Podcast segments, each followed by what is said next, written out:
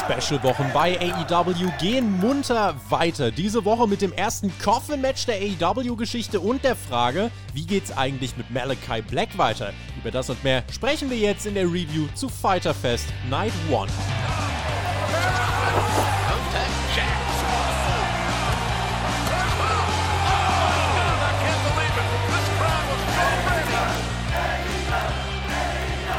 Und weiter geht die Reise. Das erste Coffin-Match der AEW-Geschichte. Ein volles Haus in Texas und, und, und.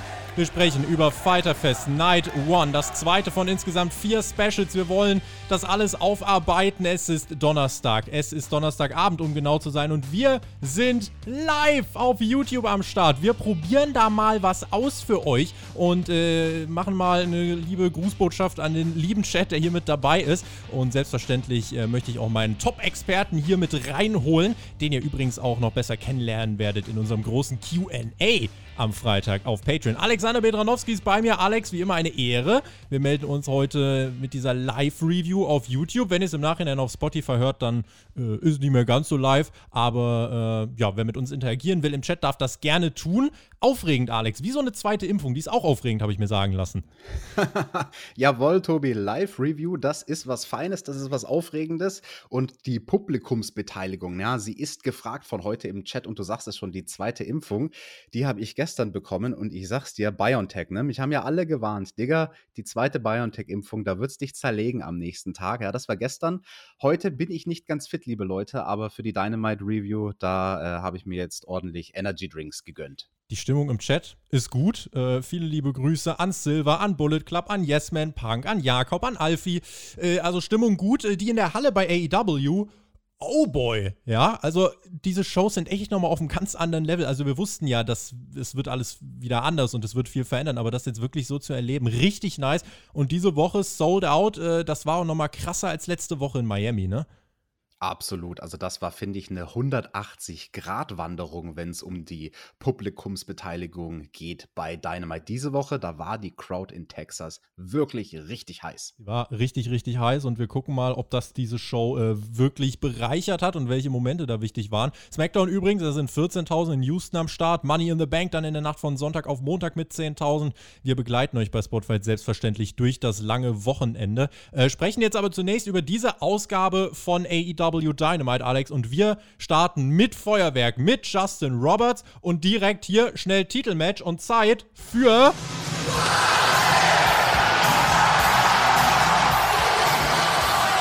für die Obereskalation bei AEW Dynamite. Also Wild Thing wussten wir ja, funktioniert vor Publikum. Äh, dass das natürlich dann live so geil ist, Mensch, eigentlich keine mhm. Überraschung, mhm. ne? Nee, also ich habe aber trotzdem mal wieder Gänsehaut bekommen bei diesem Entrance von Moxley. Dieses Entrance-Theme, es ist einfach fantastisch und wenn die Crowd da on fire ist, mega stark. Wir haben ihn jetzt seit einer Weile nicht gesehen. Ne? Er hat sein Kind bekommen, war ein bisschen in Babypause. Wir waren dann alle ganz verwundert, dass wir ihn jetzt schon wieder sehen. Er hat auch ein bisschen körperlich eine Veränderung durchgemacht. Ne? Also er hat jetzt nicht zwingend einen Deadboard, also äh, sein Oberkörper, der sieht immer noch ganz gut aus, aber im Gesicht, Tobi, im Gesicht, da ist er so ein bisschen, bisschen mopplig geworden, der Moxley. Was ist denn los? Die Haare sind ihm auch ausgegangen. Vielleicht ist ja das wegen dem Babystress, dass er jetzt eine Glatze trägt. Da braucht es wieder Bob Watson hinter der Furzen, würde ich sagen. ja, der, der, gute Moxley aus der Babypause war dann auf einmal da und ich habe, äh, ich muss äh, direkt mal kurz das Haar in der Suppe suchen. Ja, Leute, ich mach's lieber jetzt, bevor wir es nachher machen. Äh, ich dachte mir nämlich, boah, Leute, feiert dieses Comeback der Fans richtig krass, äh, weil, weil dieser Moxley Moxley-Entrance, der erste Moxley-Entrance vor Fans, ist halt so theoretisch ein historischer Moment, äh, für, den du auch in Videopaketen und so raushauen kannst. Dafür wirkt es fast ein bisschen zu gerusht. Auch Justin Roberts machte nicht John Moxley, sondern einfach nur hier, äh, John Moxley, Titelmatch, los. Und äh, dann war auch Carl Anderson schon relativ schnell da. Ich fand zum Beispiel Wild Thing bei Double or Nothing wirkte noch ein bisschen krasser als die gerushte Variante hier. So natürlich geil mit Fans und so weiter, aber äh, ja, ich weiß nicht, mit so ein paar kleinen Kniffen, ein paar Einstellungen länger stehen lassen, Kamerakran mehr nutzen und so weiter, würde man, glaube ich, noch ein bisschen mehr rausholen. Es würde sich noch epischer anfühlen. Ist jetzt meckern auf hohem Niveau, aber äh, ja. das ist auch mal unser Job hier. Definitiv. Meckern auf hohem Niveau. Ich verstehe aber, was du meinst. Nichtsdestotrotz eine fantastische Wahl für den ersten Wrestler, der bei Dynamite rauskommt, um das Publikum anzufeuern. Moxley gegen Anderson im Opener. Ja, und es ging um den Titel, um den IWGP US Title. So sieht's aus. Eddie Kingston und Luke Gallows haben sich vor dem Match Backstage geprügelt, also Interferences sollte es nicht geben. Und dann war es ein ja, New Japan-Style Moxley-Match. Die Fans feierten ihn natürlich für jede Aktion. Es ging auch mehr über so stiffe Action, nicht übers Tempo, nicht übers Spektakel. Ähm, sind aber eben die unterschiedlichen Stile, die man bei AEW bekommt. Das wird manchen gefallen, andere werden sagen, ist mir zu langweilig, die werden später entschädigt. Äh, aber ganz ehrlich, wer diese verrückte Crowd hört und sagt, äh, dieser Opener war langweilig, also ich glaube, der ist generell in der falschen Sportart angekommen.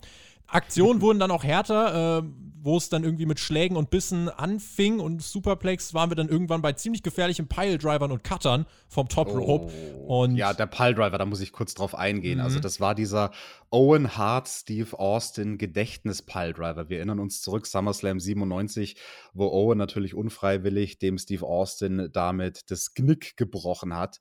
Und das ging gerade so noch gut. Also Carl Anderson, der hat den Move ausgeführt und hat so ein bisschen die Balance äh, verloren, konnte Moxley nicht ganz gut halten und ist dann relativ schnell und auch seitlich und stolpernd mit dem Piledriver zu Boden gegangen. Mhm. Da ist mir für einen kurzen Moment wirklich das Herz in die Hose gerutscht. Da kann halt eine ganze Menge passieren. Anderson hat ein paar Nearfalls äh, eingesackt. Dann gab es aber den Paradigm Shift von Moxley und der Sieg. Die Fans freuen sich. Äh, fand den Opener äh, ordentlich. Bisschen besser als das letzte Woche mit Cutie und Cody auf jeden Fall. War jetzt nicht dieses Blow-Away Three-Way-Match lebt halt wirklich mehr von den Reaktionen als von der Action im Ring. Aber finde ich, kann ich mit leben.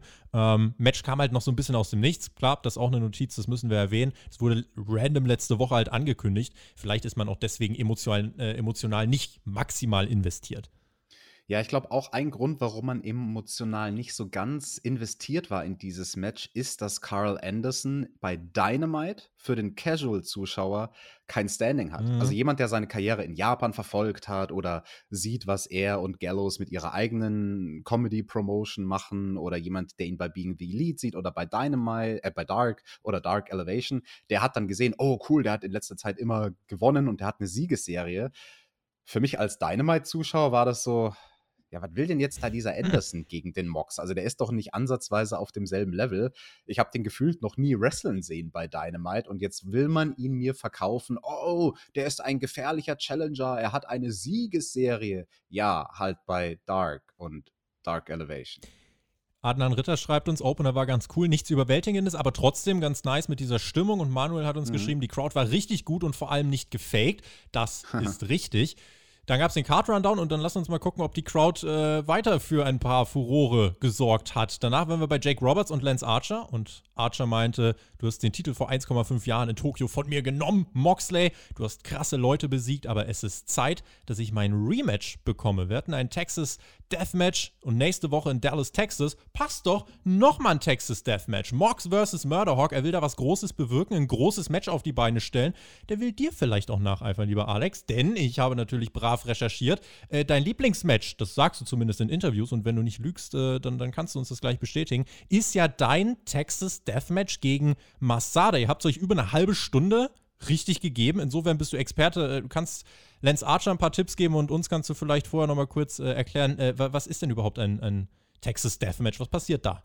Ja, absolut. Ein Texas Deathmatch, wenn man es oldschoolig auslegt vom Regelwerk, dann ist es in meinen Augen die Matchart, die am meisten Drama ermöglicht, weil du kannst sehr viele Falls haben während einem Match, aber der Gegner hat, nachdem es einen Fall gibt, die Möglichkeit wieder aufzustehen, wie bei einem Last Man Standing Match. Ne? Und als mhm. ich das dann damals geworkt hat, hatten wir insgesamt, ich glaube, es stand dann drei gegen vier Falls oder vielleicht sogar vier gegen fünf Falls.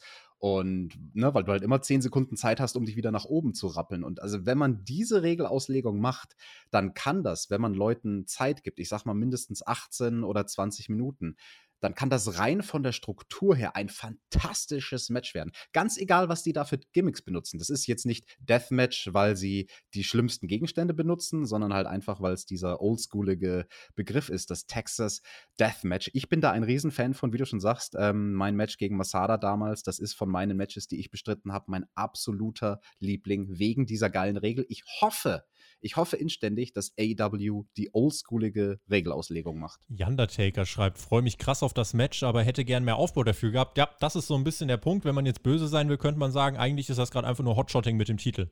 Äh, man haut da einfach ein paar große Paarungen raus, weil man kann, paar Stipulations. Äh, insofern, da steckt keine große Story dahinter und auch ohne, dass Moxie ja nur groß was sagen konnte. Äh, seine Antwort sollten wir ja später bekommen. Äh, ja, haben die Kommentatoren uns schon verkündet, das Match steht. Äh, insofern, ja, also ich glaube auch, das kann abliefern, aber man muss auch so fair sein und sagen, dass der Aufbau äh, ein bisschen dürftig ist und dass natürlich die, gerade für den Casual-Zuschauer, dass da jetzt keine wirkliche Storyline vorhanden ist, sondern das heißt halt einfach mal, da ist jetzt ein Titel, und da will den jetzt einer und deswegen haben die jetzt ein Match. Hotshot Booking. Dann waren wir Backstage bei Andrade und äh, Alex Abrahantes. Ich warte eigentlich die ganze Zeit nur drauf auf Well, Andrade says und äh, wartet, dass er das übersetzt. Andrade meinte unter Titel Stopp, ich habe eine Frage an dich und Andrade wollte wissen, wo ist das Death Triangle? Und kurz halten alle die Luft an, gucken sich an und die Fans nur so, wow. Und Andrade hat gesagt, ich suche nach ihnen. Insofern kann man zumindest sagen, äh, jetzt nach dem Sieg gegen Matt Seidel letzte Woche, ein Debüt, wo wir beide gesagt haben, das war nicht ideal, hat man zumindest Andrade reingebracht und scheint sich Gedanken gemacht zu haben, wie er seine Stories fortsetzen soll. Denn das Ding hier mit Death Triangle, allein wenn man das hört, klingt ja nicht schlecht. Ja gut, Andrade, der Typ, der kein Englisch kann und untertitelt werden muss, der sucht jetzt das Death Triangle. Also er kann ja vielleicht, wenn es nach mir geht, kann Andrade zum Bermuda-Dreieck fliegen und dann dort verschwinden und er ward nie wieder gesehen. Ich brauche den nicht unbedingt, den Typ.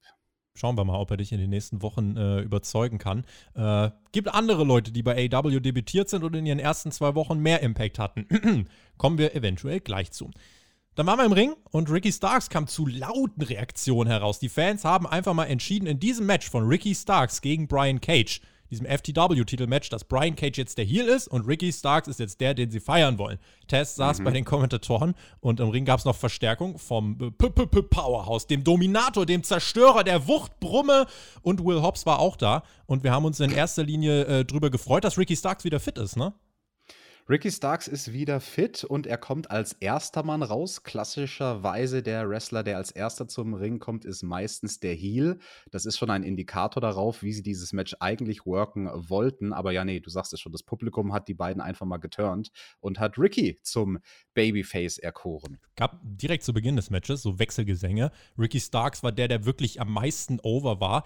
Äh, Starks attackierte den Bizeps von Cage. Cage wusste von Rickys Nackenverletzung und Tess kommentierte das dann ganz lässig, wie sein Team versucht, da ihre Karrieren zu beenden. Ja, ja, sollen sie mal machen. Äh, war, hat, mich, hat mich in dem Moment etwas irritiert. Ich, mir ist trotzdem in dem Match aufgefallen, ich mag das Selling von, von Ricky Starks an sich, weil er brachte irgendwie sich bei den Fans immer weiter und weiter over. Ich weiß halt nicht, ob es gewollt war, weil während am Anfang vielleicht so 70, 80 Prozent der Halle für ihn waren, war halt gegen Ende des Matches die ganze Halle einfach nur für ihn. Es gab Ricky's Awesome Chance.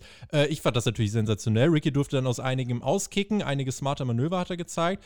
Er war halt eigentlich aber der Heel und wollte auch unfaire Manöver zeigen, wollte den Titel dann auch unerlaubt einsetzen, aber Powerhouse Hobbs verhindert das.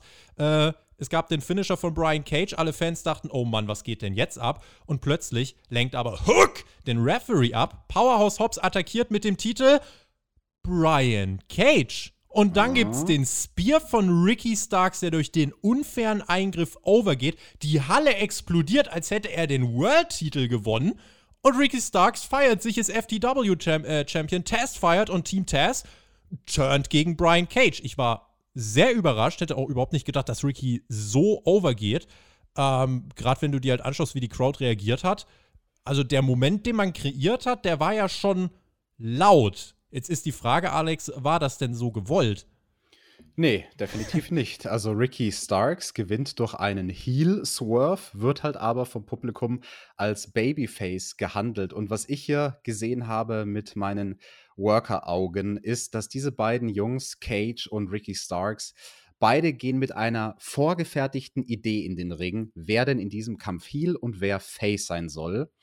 Und warum machen sie das? Naja, weil sie nicht dazu fähig sind, on the fly ein umstrukturiertes Match zu worken. Also sie sind nicht in der Lage, on the fly, wenn sie merken, hey, wow, schon beim Entrance, wir, wir kriegen genau die gegenteiligen Reaktionen, als wir eigentlich gedacht hätten. Komm, dann müssen wir jetzt on the fly, snap, spontan das Match umdrehen.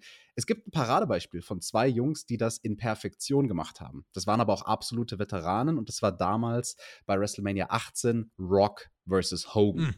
Da hatte man nämlich genau auch sowas, dass das Publikum anders reagiert hat. Hogan ging eigentlich als Heel ins Match, hat dann aber Face geworkt, weil er einfach die riesigen Pops gekriegt hat, schon beim Entrance. Und da müssen solche Jungs, also das ist das Endgame als Worker. Wenn du es schaffen kannst, in so einer Situation on the fly dein Match komplett umzuwerfen, komplett vom Aufbau her umzuwerfen, mhm. ähm, dann bist du wirklich ein, ein bärenstarker Worker auf so einem Niveau wie ein Rock oder Hogan oder Cena. Das können nicht viele ich stand zehn Jahre im Ring. Ich hätte das auch nicht gekönnt, gekonnt. Ne? Also mhm. Also, das ist eine unglaublich schwierige äh, Situation. Aber ja, es war halt schon amüsant, ne? weil zu Beginn des Matches, ähm, da, da, da glänzt Brian Cage klassisch wie ein Babyface. Und die Fans so, Rick und die Fans so, buh, genau. Und Ricky Starks bumpt halt auch wie so ein Heel, äh, macht wie den ein junger Gott naja, da schreibt jemand schon im Chat, dass du hier da äh, ordentlich ein Rohr in der Hose hattest. Ja, dir, dir wäre die Hose geplatzt, schreibt man in dem Chat. Hm? Ne? nee, und also keine Ahnung, Ricky Starks macht dann den Shawn Michaels Heel-Gedächtnis-Spot zum Beispiel während Beginn des Matches, wo er auf der Ringecke liegt und Cage verpasst ihm die dritte von unten und Starks federt nach oben und landet dann ähm, mit seinen Kronjuwelen auf dem Top Rope und zählt das. Das sind Sachen, die normalerweise nur ein Heel einsteckt, nicht ein Babyface. Und ja, ab dem Moment, wo wir dann aus der Werbung zurückkamen, nachdem Ricky Starks die Heat geworkt hat, obwohl er wie ein Babyface bejubelt wurde, mhm. ab da war es egal, weil da war das Match dann so sehr hin und her und hin und her dass das nicht mehr aufgefallen ist. Aber da muss AEW jetzt reagieren. Also in den nächsten Wochen, Ricky Starks ist so over, das sehe ich auch im Chat hier immer und immer wieder. Der ist unfassbar over, der Typ.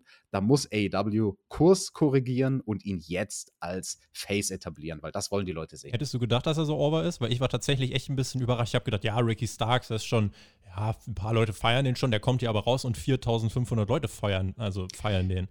Ja, ich dachte am Anfang bei seinem Entrance, das wäre so eine Höflichkeitsreaktion so, von ey, dem smarten ey. Publikum, was um seine Verletzung weiß und sagt, hey krass, der hat sich irgendwie da am Nacken schlimm verletzt und jetzt wenige Wochen später ist er wieder da. Ey, das ist mutig, für den jubeln wir mal. Mhm. Aber nee, sie haben einfach niemals aufgehört für Ricky Starks zu jubeln. Hätte Cage gewonnen, die Crowd wäre mad gewesen. Rein von der Story ergibt es halt irgendwie keinen Sinn. So Cage ist der, der irgendwie äh, versucht jetzt in den letzten Monaten fair zu kämpfen. Ricky will unfair kämpfen und jetzt gibt es dieses Match, wo Cage auch als Face workt und durch den Eingriff verliert und die Fans so, geil, Mann, Cage hat verloren. Das ist so ein bisschen. Aber ey, auch das ist Fan-Comeback, auch das ist einfach die erbarmungslose Reaktion. Die Fans feiern ja. die Leute, die sie feiern wollen.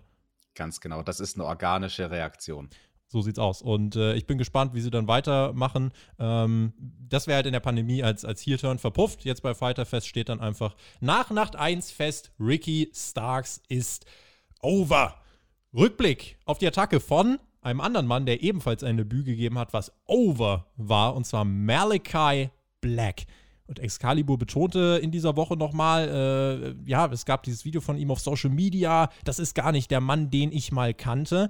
Und äh, wer übrigens zu dem äh, Video noch ein bisschen Analyse hören will, wir haben in der letzten Hauptkampfausgabe drüber gesprochen, auch nochmal mit äh, den äh, Worten, die du gewählt hast äh, in der letzten mhm. Dynamite-Review. Und ähm, dann stürmte ein wütender Cody Rose, Rose raus zur gemischten Reaktion und meinte, Tommy and Malachi Black, Anruf hätte gereicht, wir hätten dich schon verpflichtet. Ich verstehe dich, aber weißt du, was wir hier nicht machen?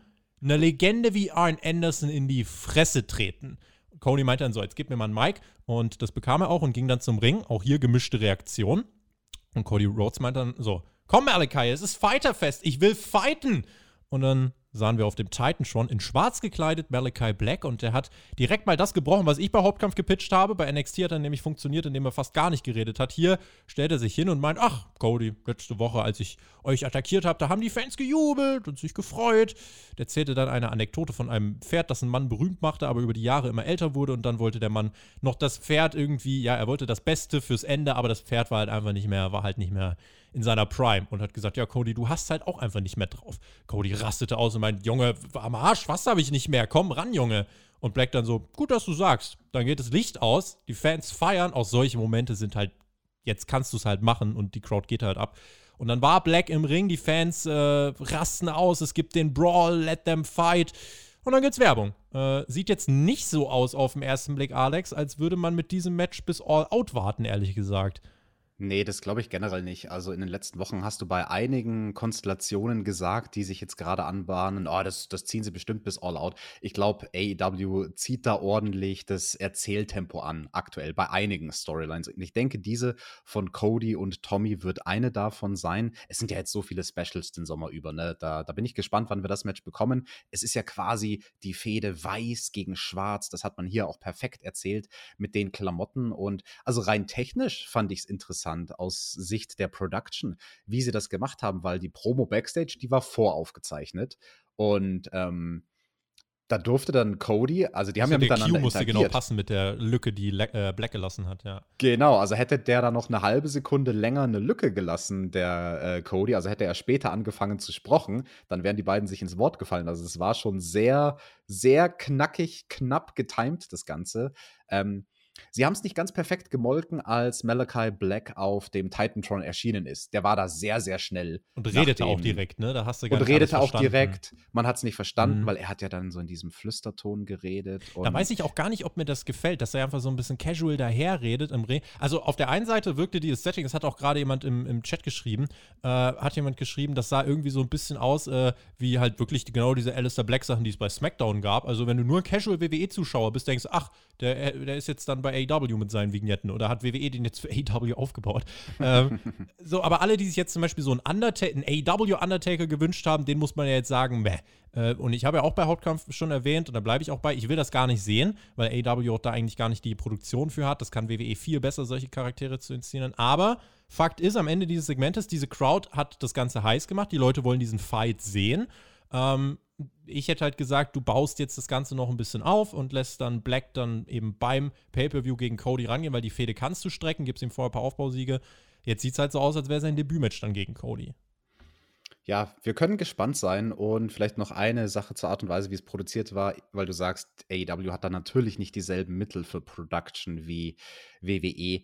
Ähm, ich fand es insofern an einer Stelle overproduziert, als dass da so unglaublich viel Nebel war backstage, als Malachi gesprochen hat. Also das war schon ein bisschen. Pizza vergessen.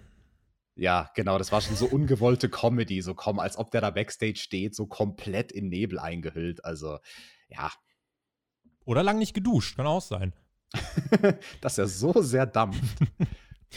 Alex Marves war bei Tully Blanchard. Ja, apropos, wir verprügeln keine alten Männer. Äh, und der wurde dann, Tully Blanchard mhm. wurde von Santana und Ortiz erwartet. Und dann überwältigten sie ihn, wollen ihn mit einer Brechstange attackieren, aber tätscheln ihm nur den Kopf und sagen, sei nicht so naiv, alter Mann, und äh, bring gefälligst deine Boys mit. Denn nächstes Mal ist das ja kein Fake-Brecheisen, sondern dann gibt's richtig aufs Maul. Äh, ja, die Never-Ending Story. So viel zu, wir, wir fassen die alten Leute nicht an hier. Sie haben uns doch gesagt, Tobi, es gibt den Summer of Violence mit Inner Circle und Pinnacle. Zurück in der Halle mit Tony Schiavone und der begrüßte dann den Hangman Adam Page. Und mm. wer hätte es ahnen können? Cowboy Shit ist in Texas over. Oh mein Gott, wer hätte es gedacht?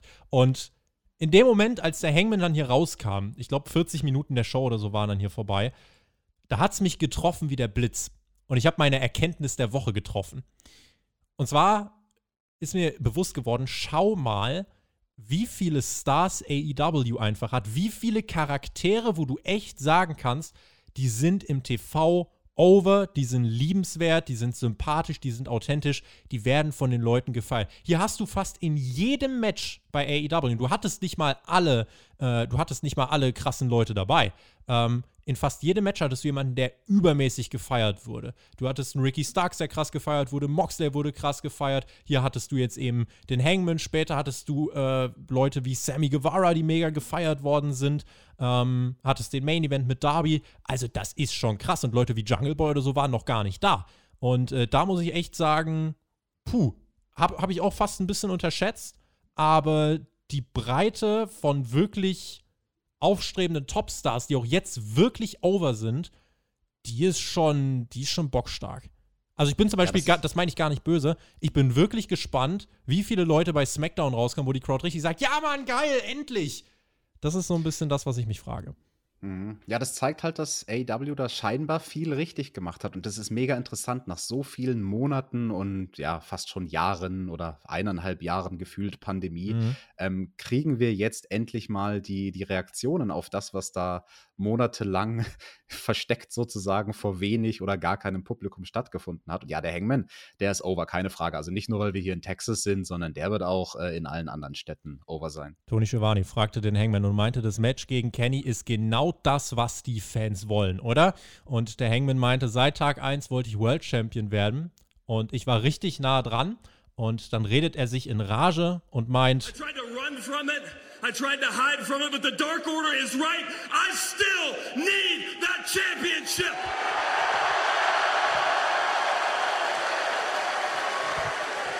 So I am here tonight to challenge for the all. Oh, no, you're not here to do anything.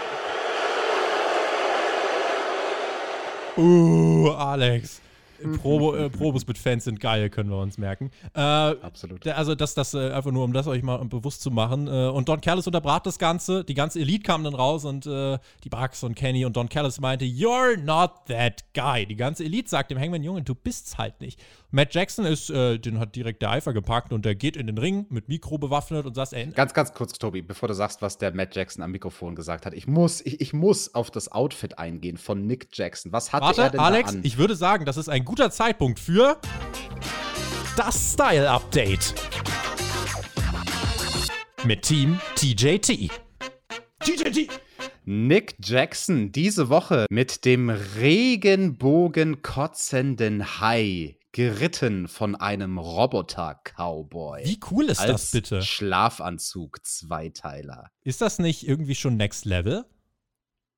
Ja. Also ich finde dieses Motiv, Alex, das bringt so viele Sachen zusammen. Es ist ein bisschen futuristisch, es ist aber auch ein bisschen, äh, es hat auch einen Hauch von Tüll. Und äh, deswegen muss ich sagen, gefällt mir diese Kombination. Die, die wechselt so ein bisschen ins Astronomische, aber holt dich gleichzeitig auch äh, back to Earth. Weißt du Bescheid? Sag uns mal, was hat der Matt dann da am Mikrofon gesagt? Erstmal müssen wir noch Punkte geben fürs Outfit. Ach, ja, wirklich. Also, aber auf welcher Skala bewerten wir dieses Outfit mit dem Regenbogen kotzenden Hai? Äh, eins von fünf Robotern. Ähm, also, wie viele gibst du? Das war jetzt nur die Skala. Vier Roboter-Cowboys für dieses Outfit. Ich gebe äh, vier Roboter-Cowboys und eine Mutter. das Style-Update. Mit Team TJT. TJT. Und äh, Matt Jackson, was, was hat der so gesagt? Er hat gesagt, ja, erinnerst du dich an uns, Hangman? Wir waren mal beste Freunde, aber du hast uns ja verstoßen. Und der Hangman wurde unsicher und unsicher und unsicher. Und äh, hat, ja, du hast für uns, ja, ein Bunch of Losers jetzt, äh, hast du dir jetzt geholt. Und äh, wie riechst du eigentlich? Hängst du immer noch an der Flasche? Und am Ende heißt doch das Narrativ, der traurige Cowboy versinkt allein im Alkoholkonsum. You're the next great wrestling tragedy, meinte er. Ne, also Matt Jackson. Und dann hat er gesagt, you don't have the balls. Und dann bekam Matt äh, einen Schlag ins Gesicht. Und Kenny will hinterrücks die Attacke starten. Doch die Dark Order kommt gerade rechtzeitig. Der Hangman kriegt das nur halb mit. Und ich habe gedacht, so, jetzt perfekt, jetzt ist das Segment vorbei, gut aufgebaut. Aber dann geht's weiter. Die Fans finden das so geil, dass sie gar nicht wissen, was sie chanten sollen. Also chanten sie einfach mal laut AEW. Und der Hangman sagt dann, ich bin hierher gekommen für ein Match und ich gehe nicht ohne. Und Kenny meinte, ach ja, der Adam, will er, will er ein Match haben? Kannst du. Deine Geeks gegen meine Elite 5 gegen 5 Elimination Style. Uh, well, Kenny, das uh, ist nicht das Match, was ich haben will, aber wenn wir das machen, dann machen wir es so. Und wenn wir gewinnen, bekomme nicht nur ich einen Shot auf deinen World Title, sondern die Dark Order bekommt einen Shot auf die Tag Team Title. Fans rasten aus und Kenny meint, äh, das habt ihr gar nicht verdient. Crowd rastete aus, Cowboy-Shit-Rufe und Kenny ging dann in den Ring und meinte, ich muss jetzt mal mit meinem alten Partner reden. Hangman, du laberst viel für jemanden ohne Power, ja, für jemanden, der eigentlich nur so klein mit Hut ist. Ich schlag was vor, damit jeder gleich viel zu verlieren hat. Wenn wir euch besiegt haben, bekommt ihr keinen Title Shot und du musst auf deinen Number One Ranked Title Shot verzichten. Da musst du nämlich auch gar keine Angst haben zu failen, ja, vor den Fans, denn das ist eigentlich das, was dich wirklich beschäftigt. Und der Hangman meinte, die Dark Order zieht sich vor keinem Kampf zurück. You are on! Damit endet das Segment und Jesus Christ, dieses Segment war sowas von geladen. Also da war wirklich alles drin. Ladies and Gentlemen, der Hangman hat die Startbahn verlassen und hebt nun erfolgreich ab. fand ich richtig gut zu sehen, diese Promo. Ja, das war ein gutes Redesegment für diese Story vom Hangman und dem Kenny. Das Match wird langsam aufgebaut. Ich finde, der wichtigste Satz, den der Character Hangman Adam Page gesagt hat, war, als Kenny ihm dieses 5 gegen 5 Match vorgeschlagen hat, war die Antwort vom Hangman, ja, das ist zwar nicht das Match, was ich wollte, aber aber wenn wir es mit den folgenden Stipulations auffüllen, dann lasse ich mich darauf ein. Das fand ich gut, weil durch diesen Satz kam das nicht quasi so choreografiert rüber im Sinne von, ja, der Hangman, der weiß ja vorher schon, weil Backstage sind die ja alle Freunde, der weiß ja schon, dass es jetzt ein 5 gegen 5 Match geben wird. Das ist genau das, was ein Babyface sagen würde, wenn ein Heel ihm so einen Curveball zwischen die Beine wirft und ihm nicht direkt das Match gibt, was er haben wollte. Und das fand ich gut. Äh, ich war da ein bisschen verwirrt. Ich hatte das dann irgendwie so gehört, von wegen, ja, und das Match gibt es später heute Abend. Und habe mir dann gedacht, hä, kommt das noch nach dem Coffin-Match? Nee, da habe ich was falsch gehört. Wann gibt es das Match? 5 gegen 5? Das fühlt sich richtig Big Time an, oder? Also hier im Chat fragen übrigens gerade auch schon Leute, äh, sind wir äh, live? Ist das eine Premiere oder sind wir live auf Premiere? Ja, dass wir auf Premiere laufen würden, würde ich mir auch wünschen. Äh, also auf dem Fernsehsender, aber so weit ist es noch nicht. Äh, also wir, wir, wir, sehen euch. Wir sind heute mal ausnahmsweise ähm, live mit am Start und die Leute schreiben auch Cowboy Shit, Cowboy Shit. Dieser Aufbau jetzt mal no joke, schaut euch das Segment an und die, generell diese besondere Dynamik, um das zu verstehen, der Hangman ist kein 0815-Face, der kommt aus einer langen Phase des Zweifelns und der schafft es in einzelnen Momenten richtig gut, ihm zu zeigen, dass eben er dann doch nochmal zweifelt. Auch genau die Promo von den Bucks zum Beispiel, also von Matt Jackson, will genau in diese Wunde stechen. Du hast Angst und auch Kenny, der am Ende sagt, du hast Angst zu verlieren. So, aber dann, der Hangman guckt kurz über seine Schulter, sieht die Dark Order und dann hat er diese Kraft. Und diese Storyline ist einfach so wunder wunderschön erzählt auch einfach was Nahbares. Wenn du im Leben Rückhalt hast, dann bist du gewappnet für die Aufgaben, egal wie groß sie zu sein scheinen. Und äh, deswegen, also das wird bei All Out kommen. Das wird, also das wird einfach so ein Big-Time Main-Event. Ich muss wirklich sagen, das hat äh, absolutes Top-Kaliber. Also einer der mhm. für mich am besten aufgebautesten Main-Events, dann genauso wie wir es uns gewünscht haben. Äh, wahrscheinlich bisher in der AEW. Geschichte, so, so in dem Dreh, kann man das sagen? Schreibt uns das doch gerne in den Chat. Ja, apropos Chat, vielen Dank an Tomako Loco, der hat uns fünf Schweizer Franken gespendet. Vielen, vielen lieben Dank. Das wird natürlich alles reinvestiert. Vielen lieben Dank. Da freuen wir uns. Genau. Und zu dem Aufbau der Storyline, ja, ähm, ich würde die Frage in den Raum stellen, weil wir die letzten Wochen viel darüber geredet haben, über die Spannungskurve sozusagen von dem Character Hangman Adam Page, dass man es ja vielleicht noch strecken könnte, bis er sich da dazu durchringt, wirklich die, die Herausforderung quasi auszusprechen an Kenny. Fandest du das zu früh oder fandest du das innerhalb der Erzählkurve jetzt einen guten Zeitpunkt, dass der Hangman sagt, Digga, ich will das Match? Hat jetzt zwei Wochen gewartet, finde ich. Also zwei Wochen ist okay, hätte man nicht länger machen sollen. Ich finde jetzt mit dem Fan-Comeback, mit viel, auch wenn du merkst, wie over der Hangman ist, hätte mhm. er jetzt nochmal gezweifelt, dann wäre das so, ne, weiß ich nicht. Äh, deswegen fand ich es okay und vor allem, wir haben ja jetzt die Brücke. Es wird dieses Five-on-Five-Match geben. Man kann jetzt sagen, ja, die haben beide gesagt, die wollen heute ein Match bestreiten. Wann gibt's das denn? Äh, das ist eine gute Frage. Also ich kann mir vorstellen, dass das vielleicht äh, dass sie sich vielleicht sogar für Jacksonville aufheben, für das Homecoming-Ding, nochmal vor 1500 Zuschauern äh, in drei Wochen. Ähm, hab aber auch kein Problem, wenn das zum Beispiel in Charlotte kommt in zwei Wochen, also bei Fight for the Fallen. Aber nächste Woche kommt es, glaube ich, noch nicht. Hm, glaube ich auch nicht. Mal gucken, aber das, äh, ja, wird der Hangman gewinnen mit der Dark Order und damit hast du auch direkt für die, das ist dann auch cool, dann hast du halt für All Out Dark Order gegen äh, Young Bucks. Hätte man nicht gedacht, ne? Dass das, gerade wenn du dich mal an die Anfangszeiten erinnerst, ich erinnere mich noch genau Dark, äh, Dark mhm. Order, wie du Evil Uno und Stu Grayson überhaupt nicht abkonntest. Ähm, also, wenn du dir jetzt überlegst, die sind ein heißer Act und die Leute feiern das, wenn die einen Tag Team Title Shot bekommen. Ich glaube, die Leute würden es auch richtig feiern, wenn die tatsächlich den Bucks die Titel abnehmen und das hätte keiner kommen sehen. Ja, und ich habe ja auch trotzdem, obwohl ich die am Anfang nicht gemocht habe, die Dark Order, habe ich immer gesagt, dass AEW bestimmt irgendwann mal ein großes Tag Team Match bringen wird von den Young Bucks gegen die Dark Order, weil die Jungs vom Dark Order, die hatten ja im Independent-Bereich ein anderes Gimmick und die haben dabei PWG abgeliefert gegen die Young Bucks. Also diese vier Männer, ähm, also Stu, Grayson und Evil Uno von, von Dark Order, die haben so eine gute Chemie mit den Young Bucks. Wir haben dafür nur mal bei Dynamite vor vielen, vielen Monaten quasi eine kurze Preview gesehen mit einem eher kurzen Mid-Card-mäßigen Match. Und das, das wird eine interessante Paarung. Also ich glaube, das ist fast schon in Stein gemeißelt, dass mhm. es dieses Tag Team Titelmatch geben wird bei All Out. Und da werden die dann Zeit bekommen und alles raushauen. Ich bin gespannt. Also das wird Make or Break für Dark Order. Will noch unterstreichen, äh, gern auch im Chat und in den Kommentaren später äh, dann schreiben. Äh, ich muss wirklich sagen, das war für mich so ein, so ein Big-Time-Segment. Das hat mich irgendwie früher, das hat mich so an diese Zeiten erinnert, wie ich damals SmackDown geschaut habe, irgendwie so die Anfangszeiten 2008, 2009. Äh, schön immer DSF, 23 Uhr abends am Samstag. So, wenn du da irgendwelche Redesegmente äh, hattest, warst du irgendwie nur mit Edge und Jeff Hardy und keine Ahnung oder mit Jeff Hardy, Triple H. Daran hat mich das irgendwie so ein bisschen erinnert. Ich weiß, inhaltlich mhm. eine ganz andere Kiste, aber einfach so dieses Big-Time-Feeling das ja, kam mit schon, diesem Segment rüber. Du, du, meinst so, wie hot es sich angefühlt ja. hat. So quasi, das ist TV, was ich nicht verpassen darf. Ja, Genau das ist es und äh, das hat dieses Segment hier bewirkt. Übrigens an die äh, über 150 Zuschauer im äh, Chat, äh, die auch hier mit am Start sind. Ihr würdet uns auch einen großen Gefallen tun, wenn ihr äh, nicht nur im Chat aktiv seid, sondern in dieser Sekunde auch einmal den Daumen nach oben drückt und uns gerne noch einen Kommentar unter dieses Video schreibt. Äh, die Kommentare sind im Gegensatz zum Live-Chat nicht vergänglich. Dort könnt ihr euch gern verewigen, also macht das doch gern noch. Ähm, während wir jetzt weitermachen werden mit der Review.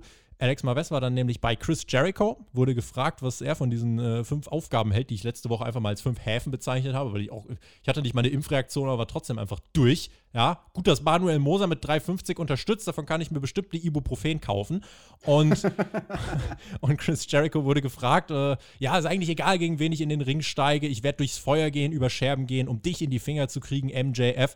Und dann kam Sean Spears herein mit einem Stuhlschlag, MJF auch dann mit im Schlepptau und meinte, ja, übrigens, dein erstes Match ist kommende Woche gegen den Chairman Sean Spears und die Stipulation, er darf einen Stuhl benutzen, aber du nicht. Ciao! Das ist ja ganz schön Link von MJF. Also wer hätte es gedacht, dass er sich da jetzt Stipulations ausdenkt gegen Jericho, der diese vier Matches bestreiten muss, bevor er jemals vielleicht MJF in die Finger bekommt. Also das ist ja, das ist unfair. Ich muss sagen, äh, es gab einen Kommentar, an den erinnere ich mich gerade letzte Woche. Ich glaube, Thomas oder äh, jemand hat das geschrieben. Äh, es wäre natürlich jetzt ein interessanter Twist gewesen, wenn MJF gesagt hat, so, um mich in die Finger zu kriegen, musst du jetzt ein Match bestreiten. Nächste Woche Steel Cage gegen Sammy Guevara mhm. oder irgend sowas. So, und dann hätten alle so gemacht, wow, so wie ich jetzt wow mache, weil GM8 uns einfach 20 Euro gespendet hat. Vielen, vielen lieben Dank. 20 Euro, davon kannst du dir eine Sammy Guevara Actionfigur kaufen, aber da musst du noch Zoll zusätzlich bezahlen. Der, man kann dich ja, äh, man kann dich ja auf Instagram äh, verfolgen, Alex. Äh, man, man, kann dich folgen auf Instagram. Äh, du, du, sammelst ja Figuren. Magst du uns noch mal äh, sagen, wie man dich auf Instagram findet? Alexander-Bedranowski. Ganz einfach zu finden. Und Sean Spears findet nächste Woche in Chris Jericho im Ring in diesem Match, wo der Stuhleinsatz von Sean Spears erlaubt ist. Wird wahrscheinlich dann wirklich jetzt drauf hinauslaufen. Das sind halt einfach die ganzen Pinnacle-Mitglieder, ne? Ja, also wäre aber spannender echt, also wenn man da Curveballs macht und Jericho gegen Leute vom Inner Circle stellt. Aber vielleicht kommt das ja noch, keine Ahnung. Vielleicht, vielleicht gibt es ja sowas wie, keine Ahnung, Handicap-Match gegen FTR und dann halt noch, äh, wer ist die, die andere Pappnase, die es noch gibt bei Pinnacle, da Wardlow und dann vielleicht fürs vierte Match gegen irgendwen vom Inner Circle. Wardlow als Pappnase, sagt mal das ins Gesicht. Ja, der hat doch da verloren bei diesem MMA-Match. Der kann nichts. Da haben sie ja echt gekämpft neulich. Ne, das war ja die eine Review, die ich ausgesetzt habe äh, letztens. Da hat mich der Herr Flöter vertreten. Ne? Und also der Wardlow, also der wurde ja weggehauen vom Hager. Fand ich cool. Weiter ging's mit Matt Hardy gegen Christian Cage. Gucken wir mal, ob du das cool fandest. 23 Jahre in the Makings war das Match der Veteran und sie workten, fand ich wirklich also wo ich vorhin schon gesagt habe, SmackDown 2008, 2009, das war ein routiniertes WWE Weekly Match der spät 2000er mit oh mit eckigen AEW-Elementen, aber die Crowd hat das soweit gefressen. Klassischer Aufbau, Christian dominiert zu Beginn, Hardy den Mittelteil, am Ende war es ausgeglichen. Hardy kickt dann aus nach dem Spear, nach dem Frog Splash, dann gibt es den Low Blow und es geht der Twist of Fate durch 1, 2, Kickout und dann gab es den Leech Submission Hold von Hardy gegen Cage außerhalb des Rings. Cage kommt bei 9 zurück und auch das ist ein WWE-Element es ist halt dann einfach so, Cage kommt halbtot in den Ring, steht auf, Killswitch, Ende. Und äh, das war dann so, wow, okay, dann war es halt einfach vorbei. Äh, fand das Match am Ende vielleicht ein bisschen weiter gestreckt als notwendig. Cage gewinnt ein ordentliches Match, richtige Entscheidung, dass er gewinnt. Er bleibt weiter unbesiegt bei AW. Insgesamt Daumen hoch. Joko, für dich auch Daumen hoch und vielen lieben Dank für deine Unterstützung. Ja, voll. Joko hat 5 Euro gespendet im Chat. Davon, Tobi, kannst du jetzt den Zoll bezahlen für deine Actionfigur. Nice. Und ähm, Matt Hardy und Christian Cage, das sind auch Leute, von denen ich Actionfiguren habe. Nee, das ist gelogen. Von Matt habe ich ganz viele, aber von Christian keine einzige. Hm. Und du tust denen ein bisschen Unrecht, wenn du sagst, das war so, ja, so ein WWE Weekly Das war jetzt Match. gar nicht schlecht, also es war jetzt nicht, nicht negativ gemeint. Also Rest, ich, Wrestling ich bei WWE ist ja auch gut, aber trotzdem. Ja, es klang ein bisschen abwertend. Ich habe mir nur eine Notiz gemacht zu diesem Match zwischen Matt Hardy und Christian Cage, nämlich überraschend gut. Und das meine ich genauso. Mich hat es überrascht, wie gut es war. Und ähm, ich persönlich war nicht heiß auf das Match und habe mir auch gedacht, so ja, braucht ihr von mir aus nicht, weißt du, ist ein alter Hut. Ähm, muss ich nicht mehr sehen, diese Paarung im Jahre 2021. Aber wenn wir versuchen, und das probieren wir ja immer hier in den Reviews, auch ein bisschen objektiv zu sein, dann muss man einfach zugeben, bei der Crowd in Texas, da war dieses Match over. Absolut. Da kann ich dir nicht widersprechen. Am Ende ist eh, was die Crowd sagt, die, die haben recht. Schötti hat auch recht, 10 Euro und er schreibt uns, Kauf dir das Slam Cycle mit McIntyre, lieber Alex. Weiß nicht, ob du, weiß nicht, ob du Raw verfolgst. Da hat der gute, hat der gute Drew ja jetzt äh, das Zweirad vom, vom Jinder kaputt gehauen. Das ist mir egal. Ich kaufe mir lieber die Slambulance. Boah, Alter, das war auch hardcore penetrant für, glaube ich, halben Monat oder drei, vier Wochen oder so. Vor jedem Video. Hat da jemand die Slambulance gerufen? Nee. Lustig. Ja, äh, nach dem Match äh, kommt das Hardy Family Office raus. Äh, doch der Jungle Boy macht den Save mit dem Luchasaurus. Und dann nimmt der Luchasaurus Christian hoch, der Jungle Boy. Schaut mal kurz so, so mm, und äh, dann feiern sie kurz. Kommt da jetzt doch was zwischen Christian und dem Jungle Boy? Nee, oder? Ja, doch, habe ich doch die ganze Zeit prognostiziert, weil nee. das war sehr, sehr schön. Das war subtil. Ich würde sagen, das war vielleicht fast ein bisschen zu subtil. Dieser Reaction-Shot vom Jungle Boy, der da so ein bisschen mürrisch, skeptisch nach oben guckt, während Christian auf den Schultern vom Luchasaurus ist. Ich finde, äh, der Jungle Boy Jack Perry hätte da ein bisschen deutlicher seine Emotionen zeigen können, seinen, seinen Argwohn. Also er ist ja generell jemand, auch so in Promos und so, der nicht so wirklich aus sich rausgeht, der so ein bisschen Chiller-Dude ist. Aber ich glaube, zwischen dem und Christian, da kommt noch was. Glaube ich nicht. Ist Quatsch. Erzähl's Quatsch. Miro erzählt keinen Quatsch. Er hat über äh, ja, seine, seine Auferstehung mehr oder weniger geredet. Hat darüber geredet, ja, bei AW am Anfang, äh, da, da war ich nicht ich selber und jetzt habe ich dann aber quasi äh, von Gott äh, gesagt bekommen, wer ich wirklich bin. Er ist jetzt nur noch eine Kriegsmaschine, God's Favorite Champion und er zeigt uns einen neuen TNT-Titel, einfach mal schön in der Werder Bremen-Version, schön grün war halt. Das waren die bulgarischen Farben, ja, du der, Hinz. Aber fehlt da nicht noch Kunst. rot? Ja, weiß ich nicht, aber fand ich cool, dass sie den Belt jetzt äh, adjusten, weil das ist fürs Merchandise super. Dann kann jede Actionfigur von irgendeinem TNT-Champion den eigenen Belt haben, in eigenen Farben. Und ich muss sie alle sammeln. Miro ist legit, oder? Also, wenn man sich den mhm. hier so anschaut, äh, Champion-Titel hin oder her, ähm, der Typ ist jetzt eine Maschine. Alle haben sich gewünscht, dass er so wird. Wir sind jetzt an diesem Punkt, wo man wirklich sagen muss, Miro ist eine äh, Dampfmaschine, wollte ich sagen, eine Kampfmaschine. Tschu-tschu, Maschine. Nächste Woche bei Fighter Fest 2 wird ihre erste AEW-Titelverteidigung. Die Rede ist von Dr. Britt Baker, DMD. Herzlich willkommen. Und dann kam sie raus und äh, es gab DMD-Chance. Sie umarmte Tony Schiavone und dann meinte sie: Ja, äh, da wirst du World Champ und deine erste Gegnerin ist Nyla Rose. Hm. Die sahen wir auch Backstage kurz äh, und Baker brachte sich selbst over, DMD ist over und dann hörten wir kurz Backstage noch Vicky, die meinte, kommende Woche wird der Titel wechseln. Und auch Nyla meinte, ja, gibt aufs Maul und äh, ja, äh, kurzes Segment, Britt Baker ist over und äh, Base Forever ist auch over bei uns im Chat. Definitiv, der ist over, weil der hat uns 10 Euro gespendet. Er hat gesagt, ich soll mir davon eine Iron Chick Bebe, eine Iron Chick Actionfigur kaufen.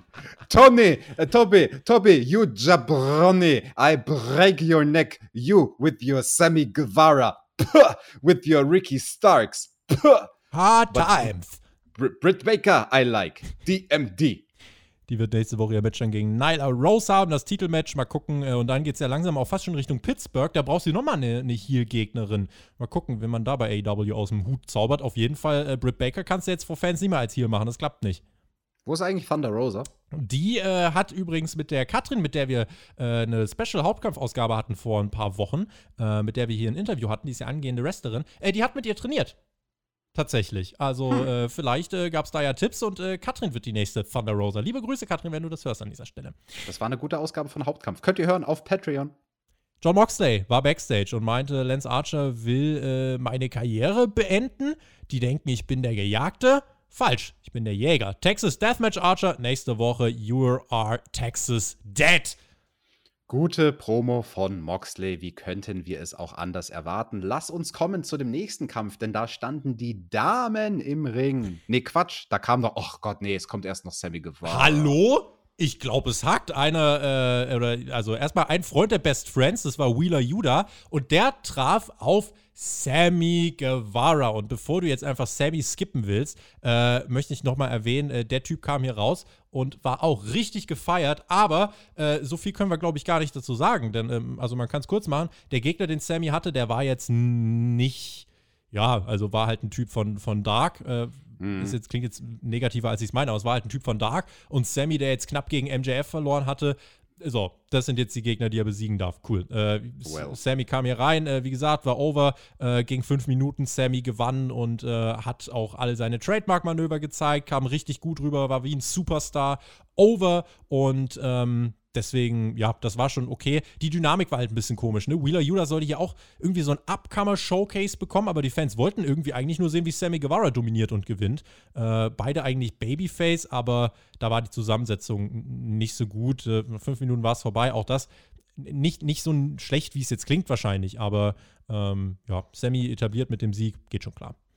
Ja, ein bisschen hat es erinnert an Matt Seidel gegen Andrade letzte Woche, ne, wo man versucht, zwei Sachen gleichzeitig zu machen, dem einen das Spotlight zu geben, in diesem Fall Sammy, letzte Woche Andrade, aber der andere wird fast schon zu gut ausgesehen lassen. War das gerade ein deutscher Satz? Nein. Und ähm, dieser Wheeler Yuda, ja, der hat einen interessanten Look. Der sieht ein bisschen so aus wie der, wie der Sohn von Jimmy Wang Yang wenn er irgendwann mal eine Gimmick-Transition machen muss, wird er zu, vielleicht zu Wheeler Yoda und dann ist er irgendwie Charakter Yoda in einem Rollstuhl oder so. Ich weiß es nicht. What? Manuel, Manuel Moser hat uns geschrieben, damit er hier nicht wieder Geiz seid, da steht 10,99 und schreibt dann noch dazu voll der Supermarktpreis. Äh, wenn, wenn ihr euer Geld anderwertig übrigens anlegen wollt, dann müsst ihr nicht mehr 10,99 bezahlen. Vielen lieben Dank, Manuel. Äh, könnt ihr bei Patreon tatsächlich vorbeischauen. Äh, dort gibt es äh, über 1000 Inhalte. Ihr seid da schon für 3 Euro mit dabei. Insofern, äh, das können wir an dieser Stelle äh, noch platzieren. Dort gibt es alle Podcasts eher, unter anderem auch die Hauptkampfausgaben, äh, AEW-Ausgaben, alles Mögliche gibt es dort äh, eigentlich immer als erstes und auch werbefrei. Und, und diese Woche kommt was ganz Besonderes, nämlich ein QA. Über zwei Stunden. Ihr habt euch die Podcaster ausgesucht. Danke, ihr habt mich ausgewählt und den Herrn Flöter und den Shaggy. Und unser lustiges Trio hat eure Fragen beantwortet. Das hat sehr, sehr, sehr viel Spaß gemacht. Auch einige Fragen, die jetzt hier teilweise im Chat gestellt wurden. Äh, also für mhm. euch wäre dieses QA mal was. Also schaut da gern mal rein. Waren dann Backstage QT Marshall mit Nick Comorodo und Aaron Solo. Comorodo sieht immer noch aus wie ein moderner Bruiser Brody. Und Tony Schiavone stand dann da und er bekam einen Schoko-Shake über den Kopf gekippt. Nicht, dass das Waifu. Äh, nee, komm. Yuka Sakazaki war dann da und die Fans äh, liebten sie. Ihr Weg zum Ring war wie eine Entrance gewordene LSD-Pille. Sie traf auf Penelope Ford und äh, ja, nicht, nicht böse gemeint, das erinnerte mich so ein bisschen an die Anfangstage von AEW. Match war. Oh, come on. Match war, Match war da, Match war okay. Stopp, stopp, stopp. Tobi, Tobi, Tobi, äh, mein, mein sehr geehrter Podcast-Partner bei den Damen. Ja, da, da, das schaust du natürlich ne, mit einem anderen Auge drauf als ich. Und wenn da die Penelope Ford zum Ring kommt, das, das musst du doch overbringen, wie unglaublich die aussah, wie hot die aussah in ihrem Outfit. Ein neues Outfit, passend in den Farben von Fighterfest. Mein Gott, was ein Augenschmaus. Da müssten wir jetzt eigentlich gleich nochmal hier so eine, so eine Modeanalyse machen. Nee, schenke ich dir nicht. Jim Cornette ist oh. aber stolz auf dich. Äh, Match war da, Magical Girl Splash und Sieg in sieben Minuten. Äh, war nicht so meins. Habe jetzt auch nichts weiter dazu aufgeschrieben tatsächlich. Äh, ich habe mich nur eine Sache gefragt. Und zwar Yuka Sakazaki, eieieiei, schreibt, äh, schreibt Adnan in den Chat. Äh, die ist jetzt ein, zwei Monate da. Ich weiß jetzt nicht, für was man sie aufbauen will, aber es kommt eigentlich selten bis gar nicht vor, dass eine Company extern jemanden für einen beschränkten Zeitraum holt, um den dann unter Vertrag stehende Worker besiegen zu lassen. Und äh, dann zieht der Externe einfach wieder von dann. Insofern weiß ich nicht ganz, was äh, AEW äh, hier so wirklich davon hat. Ich weiß aber, dass wir was von der Spende von Anja haben, die uns nämlich 5 Euro gespendet hat. Vielen, vielen lieben Dank. Vielen, vielen lieben Dank. Und ja, ganz kurz meine Notizen zu dem Damenmatch. Ich mache es schnell, damit wir bald zu dem Main Event kommen. Yuka hatte einen neuen Move im Moveset, Second Rope Cannonball, nach draußen gesprungen, fand ich sehr cool. Sie hat sehr viel Kraft bewiesen in ihrem Core, also in ihren Bauchmuskeln und in ihrem unteren Rücken, bei einem Vertical Suplex, wo sie Penelope Ford wirklich richtig krass nach oben gestemmt hat. Yuka ist ja auch echt eine kleine eigentlich. Ähm, sie haben dann das Publikum ein bisschen verloren bei einem Spinning Diving Back Elbow vom zweiten Seil, den hat Yuka Yuka gemacht. das ging so langsam in die Finishing-Phase. Der Move, der war zu unorthodox. Da konnte das Publikum nicht wirklich was mit anfangen. Da haben sie die Crowd verloren in dem Moment. Da hatte die Aktion zu wenig Impact, war zu kurios sozusagen. Jim Ross hat das dann auch ganz gut versucht zu covern, indem er gesagt hat, We're getting into deep water here, both women. Also das heißt so viel wie Deep Water, die sind jetzt so total erschöpft und können die Aktion schon nicht mehr so sauber durchziehen. Auch der Spinning Facebuster von Yuka, der kommen sollte, da war die Landung dann ein bisschen sloppy und beim Magical Girl Splash, uh, da hat sie gerade so die Balance halten können. Auf dem Top Rope hat es dann aber noch gut genäht. Die Aktion Yuka mag ich, von der würde ich gerne mehr sehen. Ich finde die gut, ob die jetzt einen Vertrag hat oder nicht, ist mir egal. Tobi, erzähl uns die Card. Erstmal möchte ich hier noch anmerken, ich habe hier irgendwie gerade den Mac im Ohr, der äh, sich dieses Match hier irgendwann mal anschaut. Also Pro Wrestler, der Mac, der auch bei uns im Team ist und sagt, Wrestling is dead. Das war's. Früher war alles besser. Ach komm, so schlimm. Das, ich fand's nicht schlimm. Also ich fand das. Ich auch nicht, aber ich glaube, es ist halt einfach so ein Punkt, wo viele sagen, ach ja, AW mit den, mit den kleinen Mädchen. Das ist gar nicht, äh, gar nicht despektierlich gemeint. Das ist einfach nur eine vorherrschende Meinung ist halt, dass viele sagen, ja, das ist irgendwie, das, das ist nicht der Catch, den ich, den ich ernst nehmen kann. Das ist auch nicht die Women's Revolution. Auch wenn die im Ring gut sind. Es ist auch nicht so wie irgendwie in den ersten Tagen von AW. Das will ich auch ganz klar sagen. Aber es ist einfach so, bei mir ist es einfach nur so ganz subjektiv, äh, ist jetzt nicht die Art von Catchen, die mich abholt. Jedem, dem das gefällt, dem sei das absolut gegönnt. Aber äh, hier wird es, glaube ich, eher eine breite Masse geben, die auch wirklich einfach von den Casuals, die halt einfach sagt, ja, das ist irgendwie, äh, ist, ist nicht mehr so, wie es mal war. Aber, Tobi, im selben Atemzug wird es auch viele Casual-Zuschauer geben, die einfach durchseppen und dann vielleicht hängen bleiben, weil ei, sie ei, männlich sind. Nein, im Ernst, weil sie männlich sind und zwei hübsche Frauen im Ring sehen. Und die eine ist auch noch exotisch, weil Japanerin. Und dann ist das für viele Casual-Zuschauer beim Durchseppen zweitrangig, ob die gut wresteln. Also, ich, das hat schon seine Daseinsberechtigung. Ich verstehe aber natürlich deinen Kritikpunkt. Das ist jetzt nicht auf dem Level wie Bianca Belair gegen Sascha Banks, das ist klar. Nächste Woche bei Fighterfest Night 2 gibt's Britt Baker gegen Nyla Rose, Chris Jericho gegen Sean Spears, Orange Cassidy gegen The Blade und John Moxley gegen Lance Archer in einem Texas Deathmatch. Nice. Und dann ist Zeit für den Main Event. Darby Allen gegen Ethan Page in einem Coffin-Match. Kurz vorher gab es noch den Trailer für AW Rampage. Viele Blitze, vielleicht wird ja The Rock General Manager, weil äh, Electrifying und so. Ach so, ein Quatsch. Ähm, das war ein interessantes Motto, was uns hier vermittelt wurde in diesem Hype-Video für Rampage. Sie haben nämlich gesagt, less distraction, more action. Also wir können uns auf eine actiongeladene, wrestling-lastige Stunde freuen. Das wird ja eine einstündige Show, Rampage. Richtig, die auch in einem Monat dann schon startet. Ich glaube, äh, mhm, äh, wenn ich hier einmal bald. gucke, 13. August meine ich, Freitag der 13. Ja. August, gar nicht mehr lang hin. Übrigens, äh, um da vielleicht die Frage zu beantworten, die ich jetzt irgendwie gefühlt dreimal am Tag gestellt bekomme. Macht ihr eine Rampage-Review? Nicht regelmäßig, vielleicht mal die ersten ein, zwei Shows oder so, aber dauerhaft haben wir es äh, nicht vor. Kommen wir zum Main Event. Was haben wir denn da gesehen? Äh, der Sarg wurde zum Ring getragen. Da lagen schwarze Rosen und der Sarg stand neben dem Ring, wie wir es auch von normalen Casket-Matches kennen. Ethan Page kam raus ohne Scorpio Sky und dann war Zeit für Darby Allen. Main Event for Fans, aber over. Und es gab Darby Chance und direkt die Attacke von Sekunde 1. Und Darby hatte so eine Stahlplatte auf dem Rücken. Äh, gab kurz einen Coffin-Shop gegen den stehenden Ethan Page. Äh, das, hat er, das hat er geklaut von Marty McFly in Zurück in die Zukunft, Teil 3. Schön die Stahlplatte, mhm. jawohl. Dann gab es einen Suicide Dive nach draußen. Da verkippte ein Fan in Reihe 1 direkt sein Kaltgetränk. Reihe 1, ja, Berufsrisiko. Und Darby ging dann zum Sarg und aus dem platzte plötzlich Scorpio Sky heraus. Und dann wurde es auf einmal richtig laut, denn der Stinger macht den Safe. Und dann sind wir äh, übrigens jetzt wieder beim Thema lausige AW Production. Sting will im Publikum den Stinger Splash zeigen, verpasst den. Ja, und wir auch. Denn äh, wir schneiden einfach mitten im Stinger-Splash, schneiden wir um auf Ethan Page, wie er den Ring auseinander nimmt. Finde ich nicht so schlimm. Im Gegenteil, weil der Shot war wichtig. Man musste zeigen. Ja, aber der Ethan baut Page den Ring ja nicht nur in dieser einen Sekunde ab. Der baut den ja länger ab. Dann ja, zeigst du davor oder danach.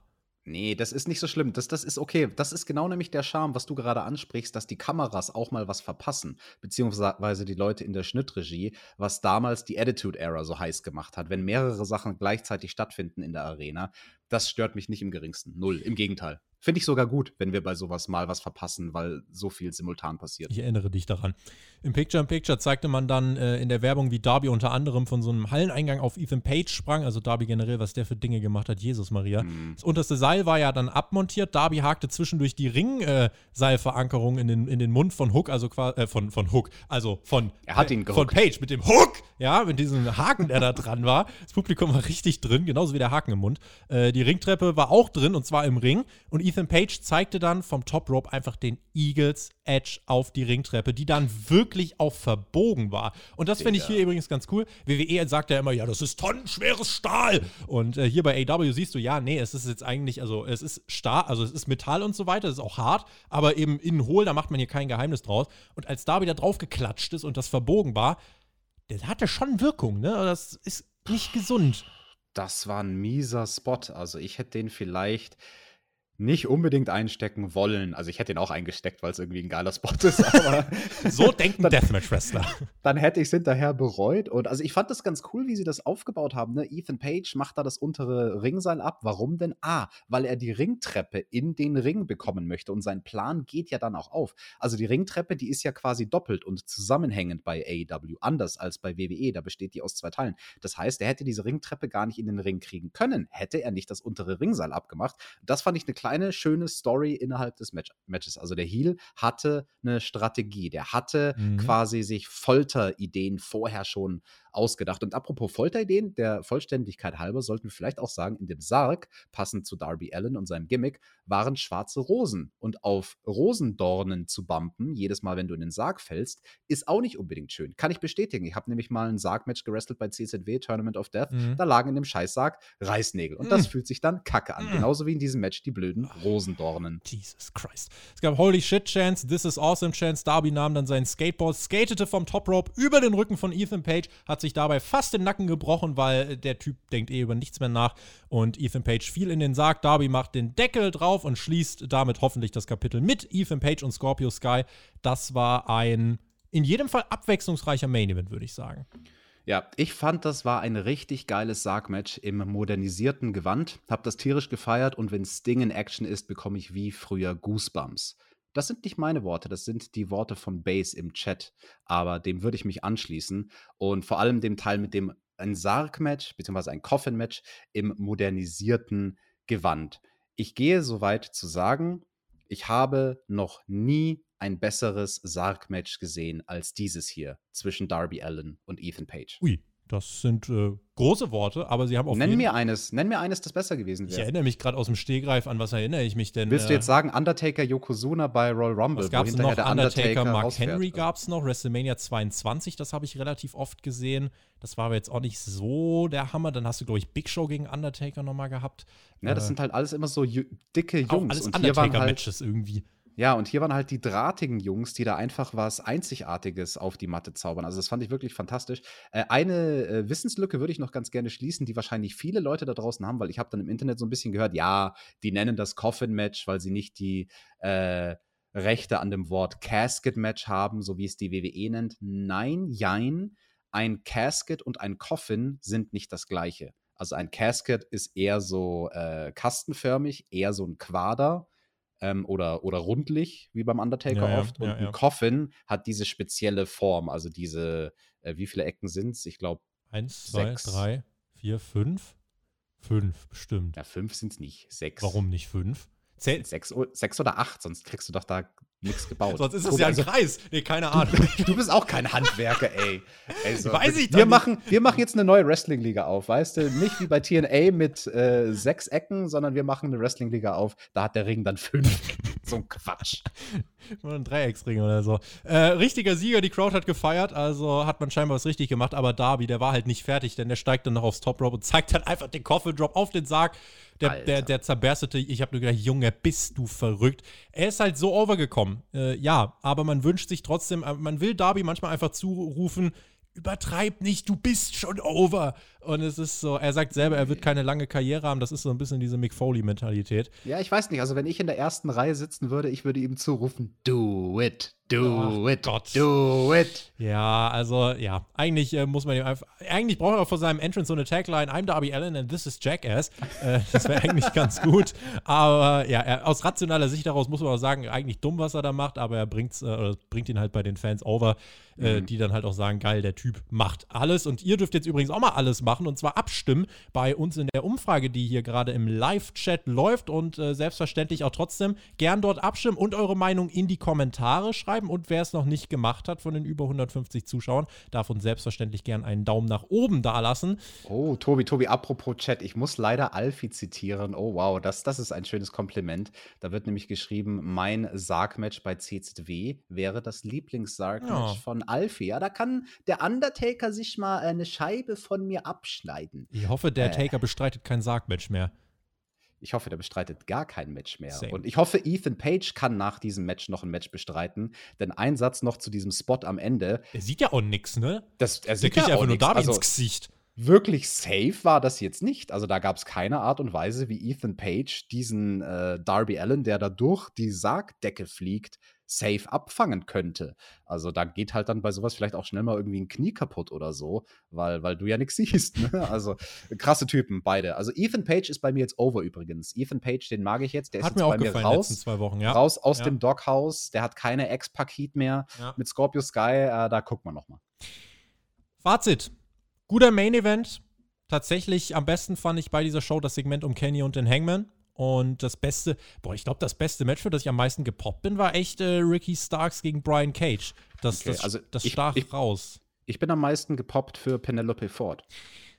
Der Rest, ein äh, konstantes Level von solide bis äh, poppig gut, eben mit so zwei, drei Ausschlägen nach oben. Es gab keine wesentlichen Ausschläge nach unten, eigentlich gar keine. Also diese Show Keine. hatte keinen keinen Schwachpunkt, muss man sagen. Ja, Und unterm Ernst, Strich ja. war das eine Weekly, die absolut klar geht, die wirklich Bock macht auf die, auf die äh, Shows in den nächsten Wochen. Auch hier, um da nochmal anzuknüpfen an diese Anekdote 2008 DSF, ähm, dann war die Show vorbei, man dachte, boah, kacke, jetzt ist die Show schon vorbei. Dann haben die Sportclips angefangen. Äh, und dann hat man äh, sich Die gesagt, sexy Sportclips. die, Se- die gibt's, glaube ich, auch heute noch. Mit der Mutter von Penelope Ford. Nein, also jetzt, Junge, jetzt, was machst denn du? In Hallo? Wir machen nur Spaß hier, Leute. Wir machen nur Spaß. wir Nehmt das, nicht, nehmt das nicht alles ernst, was wir hier für Quatsch erzählen. Wenn Christ. du anfängst mit sexy Sportclips, ey Jeden- Junge, da hat auch vorhin jemand im Chat geschrieben, da sieht man mal wieder, wie jung der Tobi ist, wenn der 2008 irgendwie geboren Junge. wurde. Oder, oder, oder du wurdest geboren, Ja, hast zum ersten Mal 2008 Wrestling geboren, gesehen. du. Ich, ich hänge hier rum mit dir mit irgendwie, wie vielen Jahren? 13 oder so? Geil. Stimmbruch came early. Äh, das war eine gute Show und ich habe Bock auf die nächste Woche. Äh, und das ist das, was Ja. ich sagen wollte.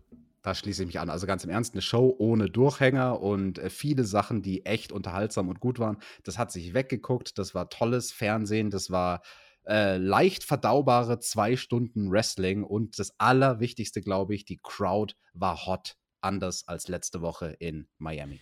Nächste Woche sind es nochmal 300, 400 Fans mehr. Danach sind wir in Charlotte, da sind es knapp 500 Fans. Dann sind wir im Daily's Place mit 1500 Fans. Ja, das wird dann wirklich nochmal ein. Äh, Daily's Place, endlich mal wieder. Ja, geil. endlich mal wieder Daily's Place, wird mal wieder Zeit. Äh, in diesem Sinne, Freunde, das war die AW Dynamite Review beziehungsweise Fighter Fest Review. Wenn ihr hier live mit am Start seid, schaut doch gerne mal beim Herr Flöter auf Twitch vorbei, twitch.com slash Herr Flöter mit OE. Und äh, dort läuft gerade das NXT UK Watch Along. Äh, dürft ihr gerne mal vorbeischauen. Außerdem sind wir in der Nacht von äh, Freitag auf Samstag und in der Nacht von Sonntag auf Montag live mit Reactions zu SmackDown und Money in the Bank am Start. Also das könnt ihr euch auch auf die Mütze schreiben und notieren. Und äh, nächste Woche, Alex, wir haben dann wieder ein Date, Fighterfest Nacht 2. Ich freue mich drauf und verbleibe mit GW, Guinness Wrestling. Danke fürs dabei sein. Macht's gut. Auf Wiedersehen. Ciao. Ja, genau. Ansonsten gibt es noch das QA auf Patreon. Ne? Das kommt die nächsten Tage. Am da Freitag, 13 Uhr. Fragen beantwortet. Der Flöte hat Fragen beantwortet und der Shaggy auch.